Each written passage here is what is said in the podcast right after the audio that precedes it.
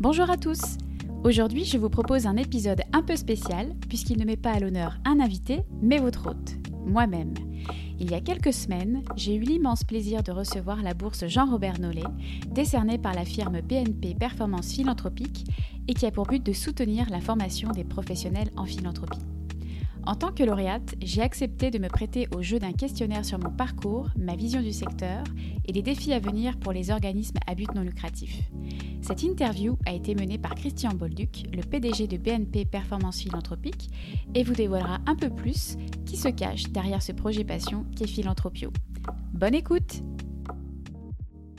Bonjour Charlène, alors j'espère que tu vas bien. Oui, ça va bien. Bonjour Christian, merci de me recevoir. Ça me fait vraiment plaisir que tu sois là ici aujourd'hui euh, chez BNP à Performance Philanthropique, euh, de pouvoir te recevoir justement à l'occasion de la remise euh, de la bourse Jean-Robert Nollet, que nous avons le grand plaisir de te décerner cette année 2020, en cette année particulière. Alors, Charlène, est-ce que vous pouvez nous présenter justement qui vous êtes et nous expliquer justement votre parcours professionnel? Oui, avec plaisir. Alors, ben, j'ai 35 ans. Euh, je suis maman d'un petit garçon de bientôt 15 mois. Euh, je suis arrivée à Montréal euh, fin 2013, donc ça fait bientôt 7 ans. je suis arrivée un petit peu la fleur au fusil. Je ne savais pas trop à quoi m'attendre. J'avais pas de plan. je devais rester un an au départ. Et puis, sans savoir ce que me réservait cette expérience de mobilité internationale. Mais finalement, c'est ici que je me suis trouvée. Donc, je suis restée. Et au départ, je me destinais à travailler dans le secteur des arts et de la culture, puisque j'ai gradué en histoire de l'art et en management euh, euh, culturel. Euh, et puis, j'ai finalement débuté ma vie salariée dans l'industrie événementielle à Paris. et c'est en 2015 que j'ai décidé de faire une reconversion en philanthropie, en préparant le certificat en gestion philanthropique à l'Université de Montréal. Et puis, j'ai débuté cette reconversion chez Épisode et par la suite, euh, j'ai euh, travaillé pour la Fondation du Grand Montréal. Et depuis fin 2018, je suis conseillère au développement philanthropique aux Amis de la Montagne, qui a donc pour mission de protéger et mettre en valeur euh, le Mont-Royal. Et depuis un an maintenant, je suis également podcasteuse. Mais je pense qu'on aura l'occasion d'y revenir. Et euh, justement, quelles sont les causes qui vous interpellent? Vous, avez mentionné justement euh, votre passion initiale au niveau des arts et de la culture. Euh, maintenant, donc, vous êtes dans le secteur environnemental ou enfin de la conservation.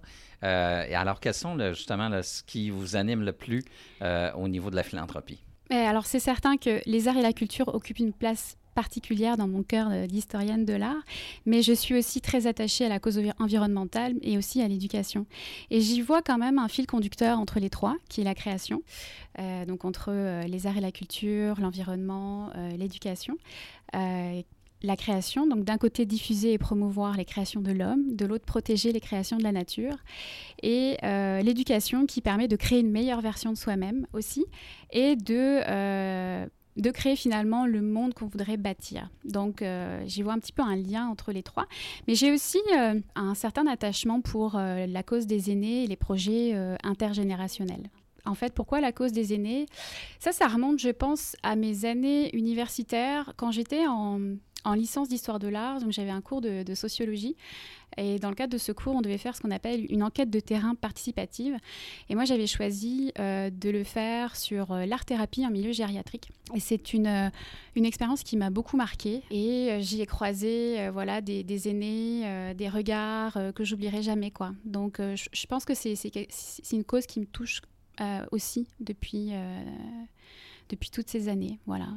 Et quelles sont les initiatives, justement, dont vous êtes les plus fiers comme personne, justement, dans ce que vous avez pu accomplir jusqu'à maintenant en philanthropie? Je pense que la réalisation dont je suis la plus fière, c'est la naissance de Philanthropio, mon podcast que j'anime donc depuis bientôt un an.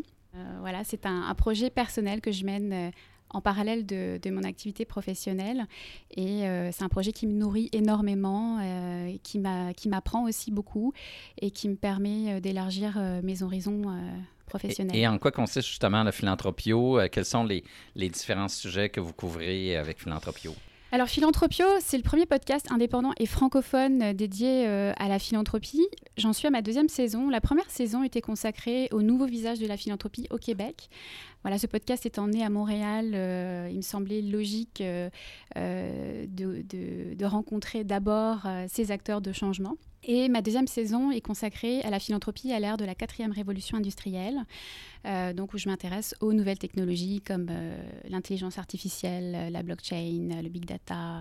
voilà, donc ça c'est un peu les sujets que je couvre, mais en fait j'aborde chaque saison par une thématique. C'est quand même assez varié finalement les sujets que vous traitez sur la philanthropie. Il y a beaucoup de, beaucoup de sujets à traiter, effectivement. J'ai beaucoup d'idées, euh, pas suffisamment de temps pour toutes les réaliser, mais euh, j'ai encore beaucoup de, beaucoup de beaux projets à accomplir euh, avec, avec Philanthropio.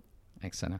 Quelles sont justement les implications que vous avez eues jusqu'à maintenant ici à Montréal dans le, secteur philanthropique ou dans le secteur des OBNL en général? Disons que mes implications remontent euh, à mon arrivée à Montréal. Euh, j'ai fait beaucoup de bénévolat pour des événements bénéfices, euh, notamment le bal de la Jonquille, le bal imaginaire, donc pour la Fondation Jovia, Fondation Dr Clown, les grands ballets canadiens également. Euh, par la suite, euh, j'ai siégé au conseil d'administration euh, du théâtre Le Clou, qui est un théâtre de création pour, pour adolescents. Parfait. Alors, depuis vos débuts en philanthropie, Charlène, quels sont les changements que vous avez pu constater qui donc caractérisent le secteur philanthropique? Bah, je dirais que on parle de plus en plus de philanthropie stratégique versus la philanthropie traditionnelle à quoi vous faites référence euh, dans votre esprit? En quoi consisterait la philanthropie traditionnelle? Ben, ça consiste pour le donateur à définir les objectifs philanthropiques euh, et puis à mettre en œuvre les moyens nécessaires pour les atteindre. Donc euh, ça, c'est en fait, ça a été théorisé par Peter Fromkin dans les années 2010. Et en gros, il dit que la philanthropie doit apporter des réponses très concrètes à cinq grandes questions en fait, le point de départ, c'est un peu un travail d'introspection euh, personnelle euh, sur ce qui nous anime euh, en tant que philanthrope, mais aussi un travail d'analyse sociétale, c'est-à-dire faire un petit peu un travail de recherche autour des causes, savoir qui, couvre les besoins, de quelle façon. Il y a le véhicule d'autre part, donc c'est la, forme d'organisation qu'on choisit pour euh, accomplir ses objectifs euh, philanthropiques. Donc, par exemple, ça peut être euh, créer un fonds géré dans une fondation communautaire, ça peut être créer sa propre fondation. Ensuite, il y a l'horizon temporel, parce que parfois, les philanthropes veulent donner de leur vivant exclusivement, parfois de leur vivant tout en laissant un leg, parfois uniquement léguer quelque chose. Le, quatrième pilier, c'est le style, le style du donateur.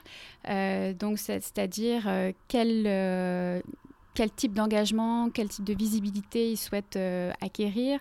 Donc ça réfère aussi au type de relation avec le bénéficiaire, au type de contrôle, au mode de sélection des projets. Est-ce que ça va être un appel à projet? Est-ce que ça va être... Euh, euh, Alors si je comprends, la philanthropie stratégique vise d'abord et avant tout à définir un peu la cause qu'on souhaite, derrière laquelle on souhaite évidemment s'engager.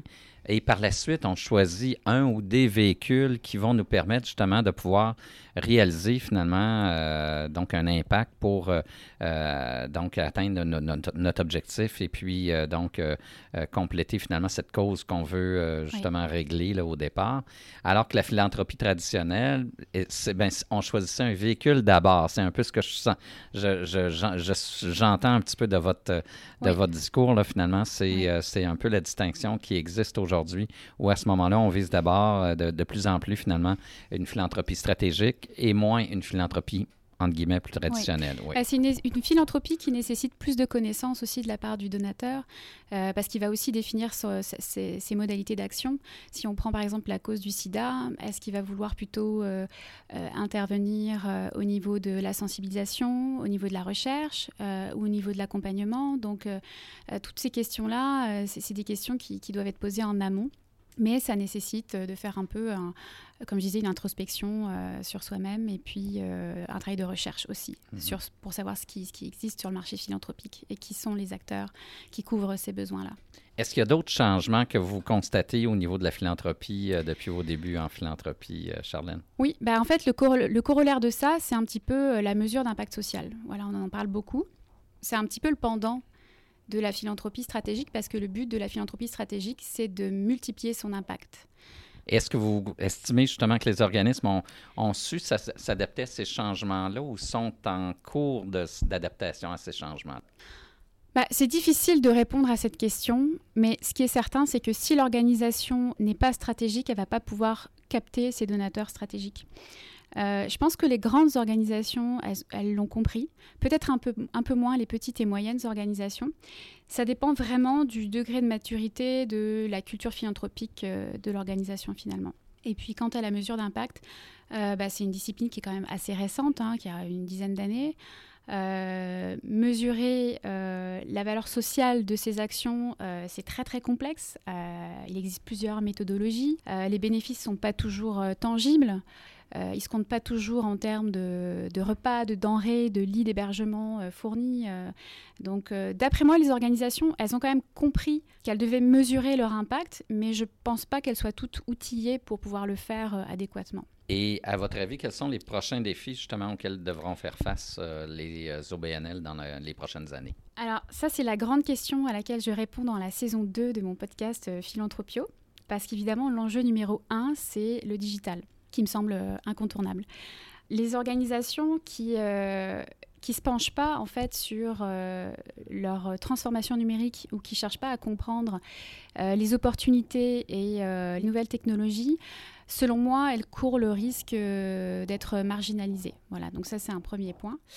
Ensuite, je dirais la collaboration. On l'a vu avec la crise de, la Covid, euh, que pour euh, accroître l'efficacité de la solidarité, bah, que tout le monde devait participer, aussi bien les pouvoirs publics que les OBNL, les citoyens bénévoles, les entreprises, euh, tous. Donc je pense que les, les, écosystèmes de partenariat deviendront essentiels dans, dans, les années à venir. Voilà, donc ça c'est, je dirais, les les deux principaux enjeux. Il y en aurait peut-être un troisième éventuellement qui porte plus sur le modèle d'affaires des, des OBNL. Parce qu'il ne faut pas oublier qu'il y a d'autres acteurs qui sont concurrentiels, je pense notamment aux structures de l'économie sociale et solidaire, qui ont beaucoup à nous apprendre. Et, euh, qui amèneront peut-être les OBNL à réfléchir, à repenser leur modèle d'affaires, euh, bah, tant sur le plan économique que sur le plan de la prise de décision ou euh, de leur mode d'action finalement.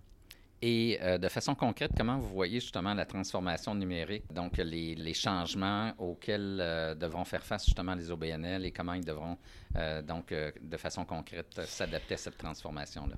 Bah, de façon concrète, ça commence par se créer des actifs digitaux, autrement dit des données. Mhm. Voilà, mais euh, ça veut dire euh, se, doter d'une gouvernance des données, donc comprendre aussi euh, tous les risques liés à l'éthique. Ça veut dire savoir collecter les données, savoir les stocker, savoir les analyser. Donc ça, ça me semble être un, prérequis de base.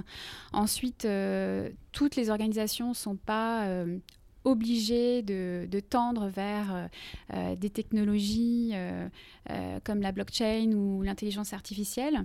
Mais en revanche, elles doivent comprendre comment elles fonctionnent, comment elles peuvent impacter euh, le secteur philanthropique, mesurer les risques aussi. Euh, je pense que ça, c'est essentiel. Et si on prend juste l'exemple de l'intelligence artificielle, on peut y voir plusieurs opportunités euh, à plusieurs niveaux. Donc ça peut, permettre, ça peut nous permettre d'avoir une meilleure compréhension des donateurs, d'une part. Ça peut être aussi un, outil dans notre prise de décision à partir de, données. Et ça permet aussi de mieux évaluer des, résultats. Donc voilà, ça c'est un peu euh, les, trois grands, euh, les trois grandes opportunités euh, qu'offre l'intelligence artificielle. Tout à fait, Et puis aussi les élites. L'intelligence artificielle fait déjà l'objet de dons privés. Donc ça, c'est encore une autre raison pour laquelle euh, le secteur devrait s'y intéresser. Quand vous dites le, donc l'intelligence artificielle fait l'objet de dons privés, c'est-à-dire que les instituts et les, les, les, les, groupes qui se mettent euh, en place pour développer donc cette connaissance de l'intelligence artificielle reçoivent de plus en plus de contributions, et notamment à Montréal, donc qui, qui, se positionne actuellement donc, euh, comme un pôle international au niveau de l'intelligence artificielle. Oui, exactement. Il faut s'y intéresser nécessairement. L'intelligence artificielle, encore une fois, a complètement bouleversé nos vies euh, au quotidien. Euh, on ne le sait pas toujours, on ne le mesure pas toujours, mais l'intelligence artificielle, euh, elle est partout. Elle est dans votre smartphone, elle est dans votre assistant personnel Siri ou autre. voilà, elle est partout. Donc c'est pour ça qu'il faut, il faut pas accumuler le retard qu'on a accumulé, par exemple, avec le virage numérique. OK. Donc, il faut euh, être proactif là, au niveau Oui. du secteur philanthropique, si je comprends Oui. bien, là, finalement. Ouais. Euh, et euh, donc, est-ce qu'il est, d'après vous, justement, plus difficile de développer un lien philanthropique avec les donateurs aujourd'hui? Et, et si oui, pourquoi? Alors, je pense que oui. L'un de mes invités sur mon podcast l'a très bien résumé. Il a bien résumé la situation en disant que nos modes de collecte sont un peu traditionnels, un peu toujours les mêmes. Euh, on sollicite un peu toujours les mêmes personnes. Ces personnes sont ultra sollicitées. Et puis, il y a aussi une transformation de l'idée de cause. Et dernièrement, j'ai lu un article d'Antoine Vaccaro, euh, qui est le, président du CERFI, euh, qui s'intitulait euh, Être une cause en 2020, qui était hyper intéressant.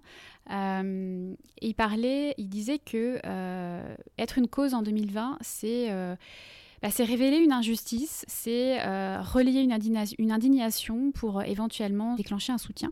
Alors ça peut s'incarner à travers des dons, euh, par exemple aux urgentistes d'MSF, mais ça peut aussi euh, s'incarner à travers une contribution et une campagne de sociofinancement pour sauver le commerce local, par exemple. Et ça, on l'a vu euh, dernièrement avec les campagnes de sociofinancement de, de la ruche, qui ont explosé des records.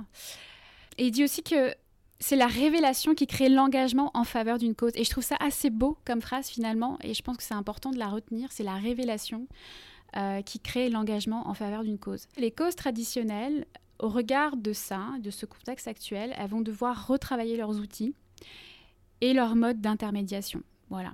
Parce que euh, aujourd'hui, la solidarité, euh, elle se fait pas uniquement en faveur des causes traditionnelles.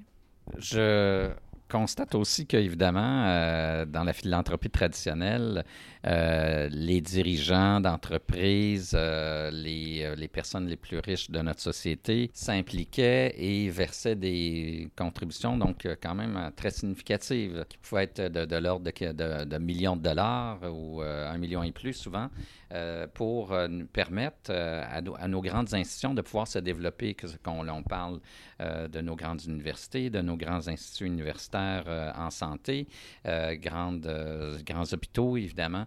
Et, et, ce que je constate aussi, c'est que la nouvelle génération aime beaucoup, évidemment, participer à des événements sportifs, des choses comme ça, ou à ce moment-là par des plateformes de sociofinancement. Et, donc, amasser, évidemment, quelques milliers de dollars. Mais comment vont-ils prendre la place, donc, de la, génération précédente qui donnait des millions de dollars à nos organisations, alors que les besoins vont probablement continuer d'augmenter parce que avec la situation actuelle, les gouvernements risquent éventuellement de se retirer graduellement, de couper euh, des budgets parce qu'ils vont vouloir euh, revenir à un certain équilibre budgétaire.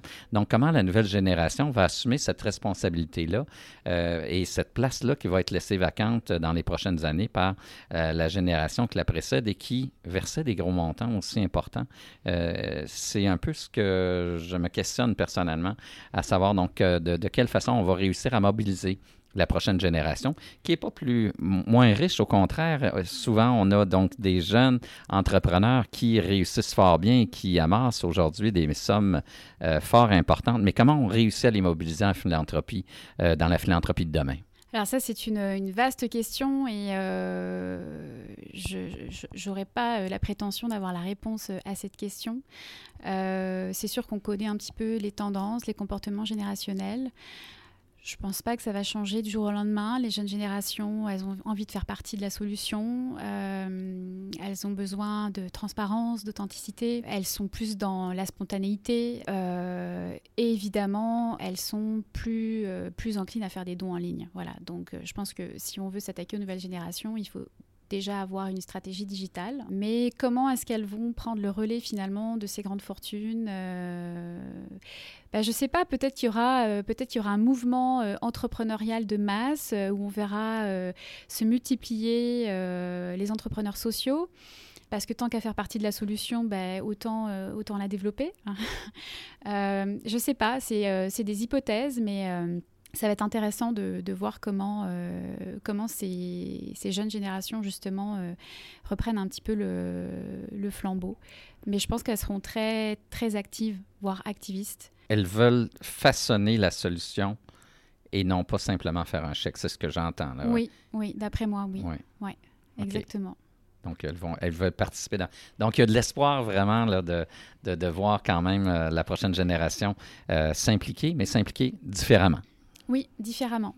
Et euh, donc, comme vous le savez, évidemment, jusqu'à maintenant, pour plusieurs organismes, même si chez BNP, par exemple, nous euh, avons euh, donc initié beaucoup auprès de nos OBNL une transformation vers la philanthropie stratégique, vers justement les dons majeurs, campagnes majeures, dons planifiés, et pour délaisser les événements qui grugent temps et argent souvent. donc, on a vu évidemment avec l'apparition de la pandémie, de la COVID, à quel point justement les organismes qui étaient événementiels, donc plus traditionnels dans ce sens-là, ont été évidemment ont eu un impact très grand là, de cette la crise que nous avons vécue et ça les a affectés énormément. Est-ce que vous croyez justement qu'on va revenir à cette tendance événementielle-là auprès de ces organismes-là, ou si on aura vraiment un changement, est-ce que la crise aura, provoquera un changement durable et euh, va modifier justement leurs pratiques en matière de philanthropie? J'ai l'impression que l'événement bénéfice était devenu, dans les, dans les, dernières années, un petit peu le, le, poids mort du mix de la collecte de fonds pour beaucoup d'organisations. On le sait, organiser un événement bénéfice, euh, c'est chronophage, ça ponctionne beaucoup de ressources en temps, en personnel, euh, en argent, euh, ça coûte très cher pour bien souvent une faible rentabilité, voire quasi nulle. Donc ce coup d'arrêt forcé, euh, c'est un peu l'occasion de repenser le sens de nos actions, justement. Et euh, j'ai la sensation que euh, on va revenir à l'essentiel. C'est-à-dire qu'on va euh, se défaire petit à petit euh, ben, des paillettes, euh, de tous les superlatifs, de l'effet waouh recherché pour aller vers plus d'authenticité et de simplicité. Euh, revenir alors, à l'essentiel finalement de la oui, philanthropie. Revenir à l'essentiel, exactement. Alors c'est sûr que le, le virtuel a, a, le vent euh, un peu dans les voiles en ce moment parce que euh, c'est un peu le, le, seul produit minimum viable qu'on ait trouvé pour se retourner, mais ça ne durera pas parce que bah, on a besoin de, de créer du lien autrement qu'à travers des écrans. Vous parliez des événements sportifs tout à l'heure. Ben, selon moi, le sportif va euh, l'emporter sur le, festif. Euh, pas seulement pour des raisons sanitaires, mais peut-être aussi parce que euh, les gens seront plus en quête d'intensité. En fait, j'avais j'avais eu l'immense plaisir de recevoir dans l'épisode 2 de ma première saison Sophie Tarnowska, qui est la fondatrice de We Do Something Montréal et qui est une grande visionnaire de la philanthropie. Elle a complètement euh, réinventé euh, la façon de concevoir des événements bénéfices en les pensant vraiment euh, à échelle humaine et en intégrant le bénéficiaire dans le design d'expérience du donateur. Voilà, pour revenir justement à l'essentiel, à ce lien concret, à cet échange. Voilà. Excellent. Merci, Charlène. Est-ce que vous auriez d'autres conseils ou euh, d'autres réflexions à nous partager avant de, de conclure? Ben, des conseils, euh, restez curieux. La curiosité, c'est une, une, source d'apprentissage qui est constante et euh, le monde va vite, change vite. Euh, donc, il faut être en capacité de voir venir la prochaine vague sans faire de mauvais jeux de mots. Essayez d'adopter une posture d'innovation euh, on parle beaucoup d'innovation, mais euh, souvent, euh, on a tendance à oublier que l'innovation, c'est surtout l'amélioration de l'existant. Donc, il faut peut-être essayer d'avoir une approche peut-être plus bottom-up pour, pour essayer d'acquérir cette posture, être connecté vraiment aux acteurs du terrain qui sont au plus près des besoins. Parce que souvent, on a le nez vraiment dans notre euh, l'application d'une stratégie globale, mais on, oublie de regarder un petit peu ce qui se passe en bas. Et, euh, ça, ça peut être une source, une source d'innovation, de, régénération. Et puis, euh, bah sinon, j'invite tous les auditeurs à découvrir Philanthropio, évidemment à suivre les aventures sur les réseaux sociaux, donc euh, LinkedIn, Facebook, Instagram, euh, à s'abonner à l'infolettre qui accompagne la sortie de, de, de, chaque nouvel épisode et dans lequel je propose du contenu euh, bonus. Et puis, bah, venez me parler en privé, faites-moi des retours, des suggestions d'invités, de thématiques. voilà, c'est pour ça que j'invite les gens à, à, découvrir ce projet et puis à le soutenir si, mmh. s'ils le veulent par, bah, en diffusant, en partageant et puis, et puis peut-être en me mettant des petits commentaires sympas avec 5 étoiles sur Apple Podcast, mais euh, voilà. J'imagine d'ailleurs que ça vous prend énormément de temps, tout cela. C'est quand même un projet qui, qui demande du temps. Là. On ne s'improvise pas pour euh, donc, mettre en place un projet comme celui de philanthropie sans s'investir, euh, j'imagine. Combien d'heures semaine vous pouvez passer? Ah, je ne compte pas. J'avoue que je ne compte pas le temps que je passe sur ce projet, mais je le fais avant tout par passion, par plaisir. Euh, oui, c'est beaucoup de travail parce que bah, on porte un peu toutes les casquettes. On est à la fois la journaliste, l'intervieweuse, la community manager. voilà, il faut créer sa communauté. Celle qui mixe finalement les différentes entrevues pour en faire quelque chose d'agréable à écouter. Là, hein? Exactement. Exactement. Donc euh, oui, c'est euh, beaucoup d'investissement euh, personnel. Mais c'est vrai que bâtir sa communauté, c'est quelque chose, c'est vraiment un travail de longue haleine. c'est vrai que mon rêve, ce serait que cette audience s'élargisse le plus possible au grand public. Parce qu'encore une fois, il y a vraiment un travail de démocratisation à faire. Et donc Philanthropio, je le voyais comme une source d'inspiration, comme un vecteur d'inspiration et d'émotion pour à la fois pour les professionnels, mais à la fois pour toutes les personnes qui sont impliquées en fait, dans le, secteur de, de l'intérêt général, qui sont engagés, soit à titre bénévole, euh, voilà. Bien, merci euh, Charlène Petit. Donc, euh, merci euh, de nous avoir donc accordé cet entretien. Et bien, je remarque effectivement, je constate que notre comité de sélection a bien fait son travail parce qu'on a, je pense, et on a pu constater justement qu'on a choisi avec soin une professionnelle en philanthropie qui a beaucoup d'avenir. Et on vous souhaite donc bonne chance dans vos prochains projets et dans votre parcours professionnel en philanthropie. Merci beaucoup Christian, je suis très très honorée par l'attribution de cette bourse et j'en ferai bon usage. Merci beaucoup. Ça me fait plaisir. Merci euh, Charlène.